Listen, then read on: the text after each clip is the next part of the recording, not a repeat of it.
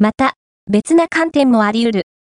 セキュリティ技術、もっと言うなら、テクノロジー全般の進歩は早く、1、2、年のうちに時代遅れと化してしまうと考えられる。